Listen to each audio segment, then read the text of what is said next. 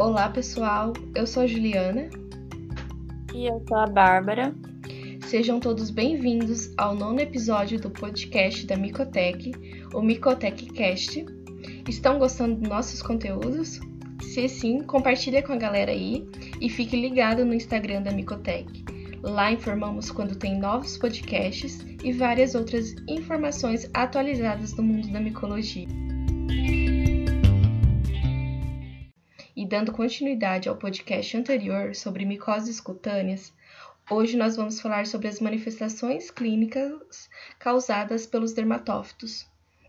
E quando se trata dos aspectos clínicos das lesões dermatofíticas, essas lesões são bastante variadas e resultam da combinação de três fatores: espécie de dermatófito envolvida no processo infeccioso, a região anatômica acometida e o estado imunológico do hospedeiro. Ah, e lembrando que esse grupo de fungo inclui três gêneros: Microsporum, Trichophytum e Epidermophytum. Agora, Bárbara, fala um pouco sobre as formas de classificação das dermatofitoses.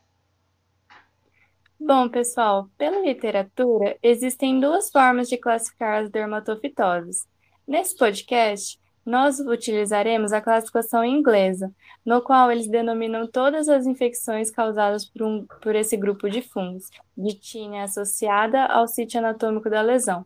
Por exemplo, tinea barbae, quando ocorre o acometimento da barba, tinea pedis, quando envolve lesões localizadas nos pés, entre outros. Vamos começar então pelas lesões que acometem o couro cabeludo, tinea capitis, que podem ser subdivididas em tinea tonsurante, tinea supurativa e tinea fávica. A tinea tonsurante é a apresentação clínica mais frequente das dermatofitoses, essas lesões são caracterizadas pela presença de uma ou várias placas violetantes. Esse tipo de lesão ainda pode ser diferenciada em lesão microspórica, na qual se observa geralmente uma única placa de alopécia, geralmente associada ao gênero Microsporum, como o Microsporum canis, ou lesão tricofítica, no qual se observa múltipla, múltiplas placas de alopécia geralmente ocasionado pelo gênero Trichophytum, como o Trichophytum tonsurans. E quando falamos da tínia suporativa, as lesões caracterizam pela presença de placas escamosas com inflamação, rubor e secreção purulenta, seguido de perda de cabelos ou pelos. Os dermatófitos mais frequentemente isolados nesse tipo de lesão pertencem ao gênero Trichophytum, como o Trichophytum mentragophytes, e finalizando as tíneas que acometem o couro cabeludo, temos a tínia fávica, que ela é rara e caracteriza-se por uma lesão serosa que pode formar uma crosta amarelada e ocasionar uma alopecia definitiva. Muito legal, né, Ju? Fascinante saber que os dermatófitos causam uma variedade de manifestações clínicas dependendo da região que eles acometem, e que essas informações será muito importante para auxiliar no diagnóstico da espécie. Verdade, Bárbara. E para complementar, que tal falarmos um pouco das tíneas que acometem exclusivamente o extrato córneo da pele glabra, ou seja, as regiões sem pelos? Claro, nesses tipos de manifestações clínicas, inclui-se a tínia corporis, tínia cruris, tínia pedis e mano. E vamos detalhar cada uma delas para vocês. A tinea corpórea são lesões de evolução centrífuga, ou seja, do centro para as extremidades, característica comum entre as lesões causadas por fungos. Elas podem ser únicas ou múltiplas e são localizadas nas regiões de pele sem pelo, excluindo-se regiões de pregas corpóreas. Você, várias espécies podem estar envolvidas nessa forma clínica. E quando se fala de tinea cruris, as lesões são frequentemente encontradas na região inguinal e se iniciam com manchas vermelhas de bordas nítidas que tendem a se juntar para formar uma placa única.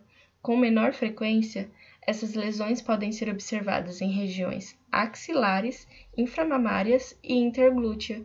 Importante lembrarmos também sobre os fatores predisponentes para o aparecimento desse tipo de lesão, que são o calor, a umidade e a maceração da camada córnea. E Ju, você já ouviu falar sobre a tinea pedis e a tinea mano? Bom, são lesões que acometem os espaços interdigitais e, as planta, e a planta dos pés. Existem três formas clínicas descritas: desidróticas, caracterizada pelo aparecimento de vesículas duras que tendem a se romper e liberar um líquido citrino, hiperqueratóticas, que, po que possuem um aspecto de placas eritemato-escamosas, frequentemente encontradas nas regiões plantar ou borda lateral do pé, e intertriginosas, também conhecida como o famoso pé de atleta. Temos certeza que vocês já ouviram falar. E que são caracterizadas pela intensa coceira e que frequentemente evoluem para o aparecimento de fissuras. E para finalizar, temos a tinea ungio, que é a micose de unha, ou conhecida também como onicomicose, na qual os fungos acometem a lâmina ungueal. Esse tipo de onicom onicopatia pode ser causado por fungos dermatófitos, não dermatófitos e leveduras. Alguns autores dividem as onicomicoses em quatro formas, dependendo do local da unha que é acometido. A primeira forma é a onicomicose sumbungueal distal e lateral, onde a invasão do fungo começa na borda distal e lateral da lâmina unguial, expandindo-se lentamente e progressivamente. A segunda é a onicomicose branca superficial, caracterizada pela penetração de estruturas fúngicas em direção ao interior da lâmina ungueal, ocasionada por traumas anteriores e comumente observada nas unhas dos pés.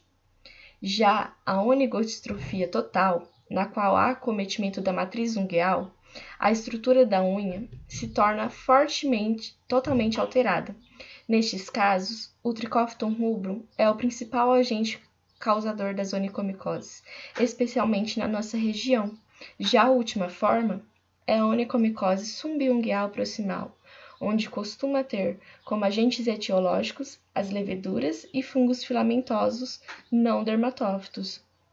O fungo ele invade o extrato córneo da dobra ungueal proximal e subsequentemente a lâmina ungueal.